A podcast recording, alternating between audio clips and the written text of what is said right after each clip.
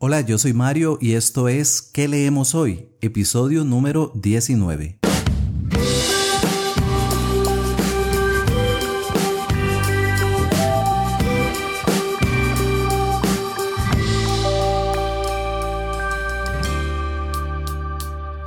Hola nuevamente, qué alegría que estés por acá. Esto es ¿Qué leemos hoy? Un podcast sobre libros y recomendaciones de lectura. Yo soy Mario Recordad que en Twitter podés encontrarme como arroba que leemos hoy CR. Y el día de hoy te traigo en este episodio regular, de los que ya hacía falta escuchar, a una escritora paradigmática que marcó un hito en la historia de la literatura universal. Como ya tenemos todo listo, comenzamos.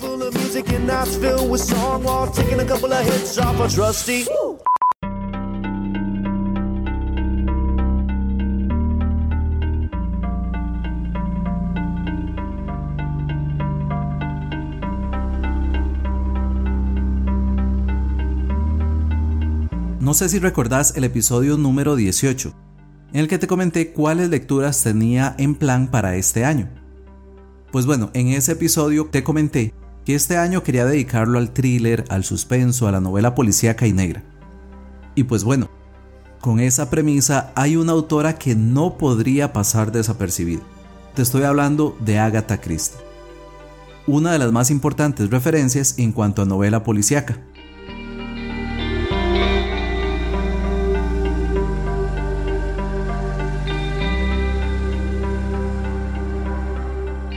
Agatha Mary Clarissa Miller nació en el condado de Devon, en Inglaterra, el 15 de septiembre de 1890.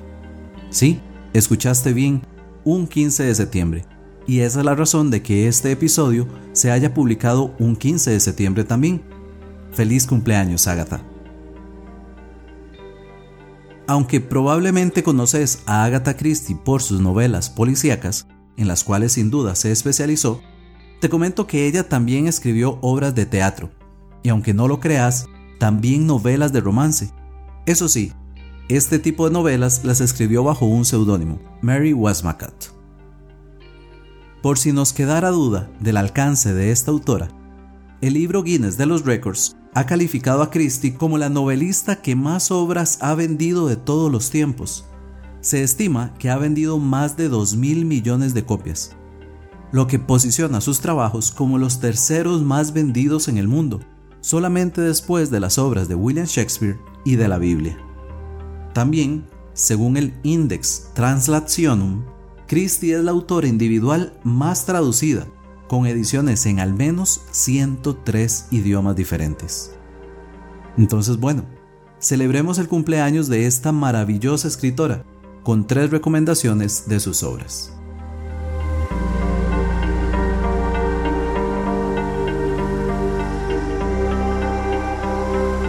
Como mi primera recomendación te traigo Un cadáver en la biblioteca. Esta obra se publicó por primera vez en febrero de 1942 en los Estados Unidos y es una novela policíaca.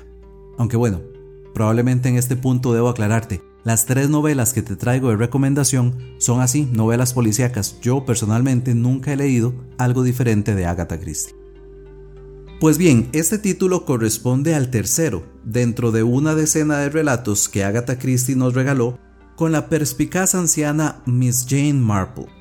Y como el título lo indica, un cadáver, en este caso el de una jovencita, es descubierto en una biblioteca privada, en este caso la biblioteca del matrimonio Bantry. La señora Bantry, luego de señalar cómo este hecho es muy propio de una novela de detectives, en lo que claramente es un guiño que hace la autora a sus lectores, que yo personalmente disfruté demasiado. Pues bien, te decía, la señora Bantry se lanza a tratar de desentrañar el misterio, al inicio con lo que parece una fascinación morbosa, aunque luego veremos que son más claras sus intenciones. Ahora bien, la señora Bantry acude a la anciana Jane Marple, pues es muy sabido de todos que ella es la más indicada para resolver un caso así. Como podrás ver, acá se ve una premisa muy clara de los clásicos de novelas policíacas. Se presenta un asesinato y la novela nos guía en el caso y en su resolución. Agatha Christie, con gran maestría, nos muestra un caso que resulta muy intrincado, más intrincado de lo que podría pensarse al inicio. Es una lectura rápida, y a través de las pocas páginas del libro, porque al menos en la edición que yo leí apenas tenía 173 páginas, se llega a un final que verdaderamente satisface. Desde mi punto de vista, ¿cuáles son los puntos altos de esta novela? Pues esto que te decía hace un momentito, tiene un final satisfactorio. Además tiene una trama muy interesante, pero tampoco es muy demandante para el lector, por lo cual se puede considerar una lectura ligera. Ahora bien, ¿cuáles podría mencionar como puntos bajos? Hay uno que no considero bajo por sí mismo, pero resulta que por ser un clásico, algunos de sus temas ya se podrían sentir gastados. Incluso su premisa podría sentirse así. Pero nosotros bien sabemos que esto pasa porque fueron más bien estos clásicos los primeros en utilizarlos. Así que si es la primera vez que te acercas a esta obra y sentís como que eso ya lo habías visto antes, tenés que saber que fue probablemente gracias a Agatha Christie que este tipo de premisas se hizo muy conocida. Mi calificación personal, 3 estrellas.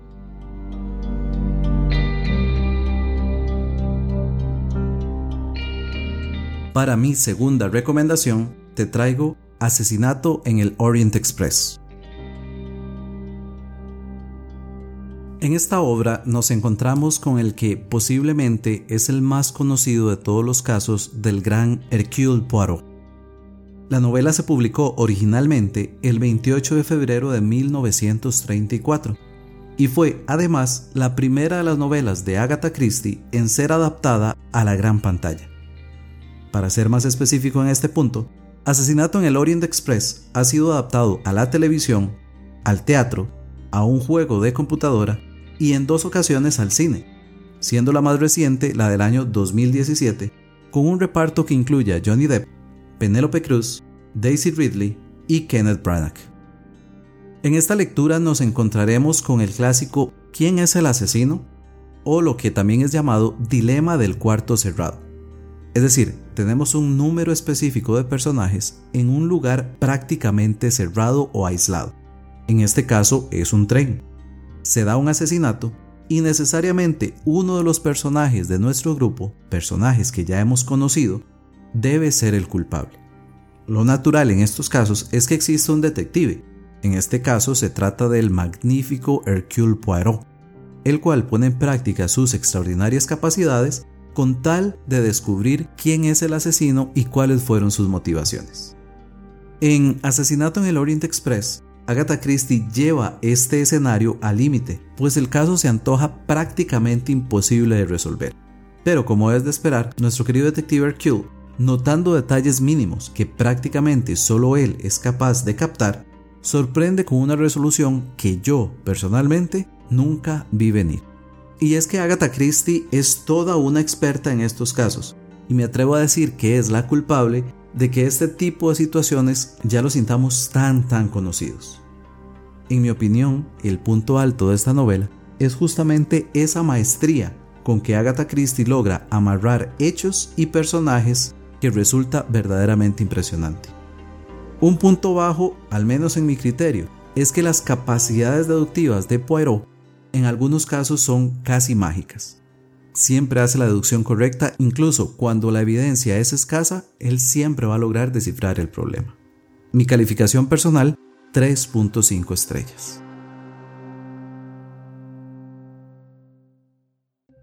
Como tercera recomendación, te traigo 10 negritos.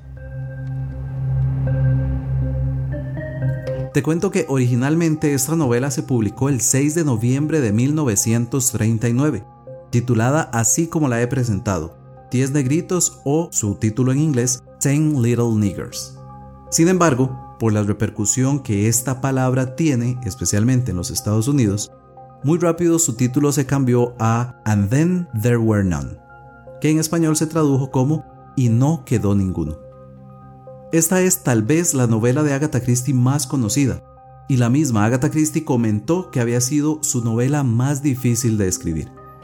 Por si nos quedan dudas de lo que ella ha logrado con este título, posee el récord de ser el libro de misterio más vendido en todo el mundo, superando los 100 millones de copias. Como ya te decía, esta novela es considerada la mejor de todas las escritas por nuestra autora, y yo personalmente puedo ver el porqué muy fácilmente. Un elemento curioso es que en esta novela no existe la figura de un detective que desentrañe el misterio.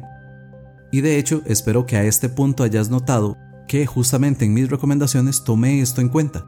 La primera de mis recomendaciones tenía la figura de Miss Marple, en la segunda el gran Hercule Poirot, y también quise incluir una de esas novelas en las cuales no existe un detective para descifrar quién fue el responsable del o los asesinatos. Pero bueno, volvamos a 10 negritos.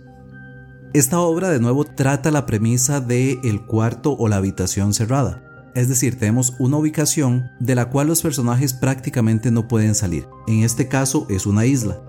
Existe un grupo de personajes que conocemos desde el inicio y una serie de asesinatos.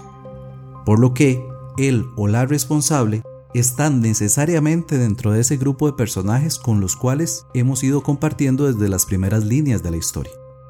Como en todas las novelas de esta escritora, el principal atractivo, al menos para mí, es que todo lo que nos va contando, aunque improbable, nunca pierde su carácter de verosímil, y eso hace que el lector siempre quiera saber qué va a pasar más adelante.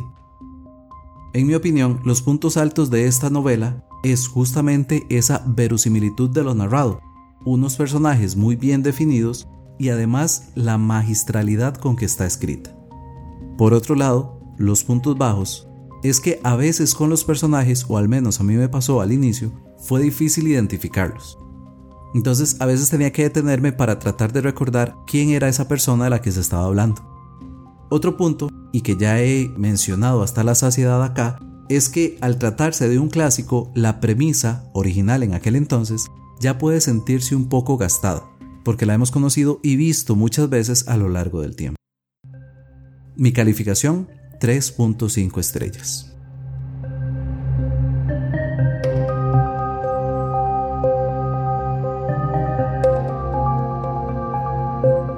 Y pues bien, esas han sido mis recomendaciones de Agatha Christie. Tres novelas que de verdad recomiendo, que a mí personalmente me hicieron pasar un rato agradable de lectura no muy demandante, pero sí enteramente disfrutable. Te recuerdo entonces, primera recomendación, un cadáver en la biblioteca. Segunda recomendación, asesinato en el Orient Express. Y por último, tercera recomendación, 10 negritos o también lo puedes encontrar como y no quedó ninguno. No sé si ya habrás leído algo de Agatha Christie o alguna de estas novelas que te recomendé. Si es así, contámelo en redes sociales. Y si no, te recomiendo entonces que de verdad le des una oportunidad a esta magnífica escritora.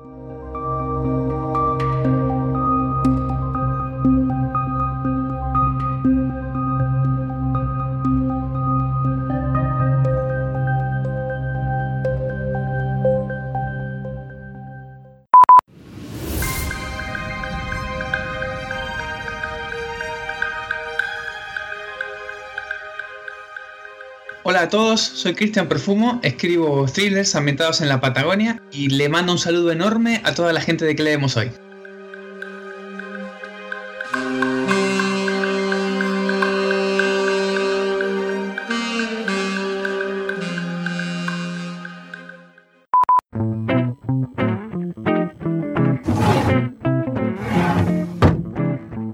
Mesa de noche. de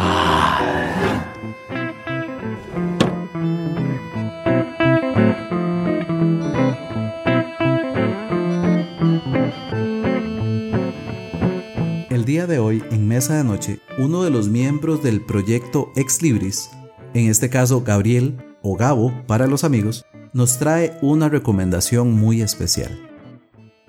Hola Mario y seguidores de qué leemos hoy. Mi nombre es Gabriel y soy parte del proyecto Ex Libris, una iniciativa que pretende fomentar la lectura por medio de la liberación de libros. Ahora quisiera comentarles sobre el libro que estaba en mi mesa de noche, porque hace poco lo acabo de terminar de leer, y es Cachaza, del escritor costarricense Virgilio Mora. Me parece que el libro no es muy conocido, aunque yo hace varios años lo leí, pero había perdido el libro, bueno, lo presté, y en la última feria del libro pude comprarlo nuevamente y tenerlo nuevamente en mi, en mi colección. La novela trata sobre la vida de Cachaza, un paciente del el hospital psiquiátrico Chapuí, y su relación con otros enfermos y em, médicos. Generalmente él ayuda a los médicos a lavar los carros, a llevar cosas. Tiene una relación muy especial con dos pacientes y además nos enteramos un poco sobre el pasado del protagonista. Lo interesante de la novela es que está escrita en primera persona y no es tanto que Cachaza nos narre su historia, sino que más bien nosotros presenciamos el fluir de la conciencia de un enfermo mental, lo cual eh, se refleja en la sintaxis, en la cohesión y en la coherencia del texto. Se tocan otros temas eh, relacionados como la, la marginalidad de los enfermos mentales a nivel social y el cuestionamiento de algunos métodos psiquiátricos. Durante la novela hay una distorsión entre los límites de la cordura y, la demencia, aunque sí hay algunos puntos que nos traen un poco a la realidad, podríamos decirlo, y, y recordar que estamos ante los pensamientos de un enfermo mental. De hecho, debo confesar que estos temas y estos personajes con algún grado de locura siempre me han llamado la atención y aprovechando que Mario siempre nos da tres recomendaciones, me gustaría mencionar dos libros que deseo leer y están relacionados con este tema. Uno es One Flew Over the Cuckoo's Nest de Ken Kesey, que de hecho hay una película, y el otro es La novena configuración de William Peter Blatty. Me despido y espero que sigan disfrutando de muy buenas lecturas. Hasta luego. Muchísimas gracias Gabo por esta recomendación. Debo reconocer que este libro que Gabo nos recomendó, Cachaza, no lo he leído aún. Y como Gabo bien nos comenta, tal vez no es muy conocido. Sin embargo, me pasó algo muy curioso con esta obra. Resulta que Gabriel ya me había hablado de este libro hace algún tiempo, un día que estábamos conversando y como él me lo comentaba me llamó poderosamente la atención. Sin embargo, no tenía mucha certeza de cómo iba a poder encontrar un ejemplar de este libro. Pero cuál fue mi sorpresa que un día, revisando en mis estantes, me encontré justamente una edición de Cachaza. Al parecer, llegó allí en el momento en que mi esposa y yo conjuntamos nuestros libreros. Ahora solo me falta leerlo. Y sin duda, por venir recomendado por Gabo, tiene bastante prioridad en mi lista de lectura. So the last time I told you I was living in a mess, but now I'm living in the present. Look at my list. Coming in at number one is an open heart and an open mind. But that's only the start. Your number two is for you and for everyone here. So let go of the fear won't you lend me your ear? Cause having an interaction that turns into. Y pues bueno, ya así vamos llegando al final de este episodio. Yo espero que vos lo hayas disfrutado tanto como yo. ¿Qué leemos hoy? Es producido por quien les habla, Mario Chacón. En el opening y ending escuchaste Be Love, del cantautor Chris Roach. La música de este episodio fue Living Home y Floating Cities, temas originales de Kevin MacLeod. Te recuerdo que si querés conversar conmigo, Puedes hacerlo a través de redes sociales. Solo tenés que buscar y empezar a seguir, si aún no lo haces, a qué leemos hoy en Instagram, Twitter y Facebook. Ahora bien, si preferís algo más directo y personal, siempre puedes escribirme a info arroba que leemoshoy.com. Here and now we can fantasize of the possibility to harmonize. free ourselves from all the lies that always have the tendency to generalize. We've been taught to internalize all our dreams that could mesmerize. I see a different people who don't realize that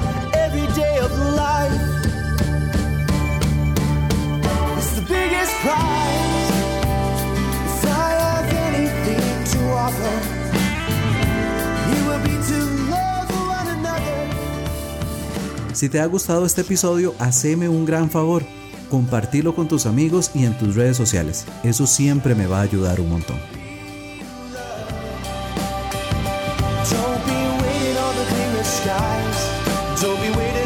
Yo por hoy me despido, esperando que nos escuchemos muy muy próximamente y deseando, como siempre lo hago, que tengas una muy provechosa lectura. Bye bye.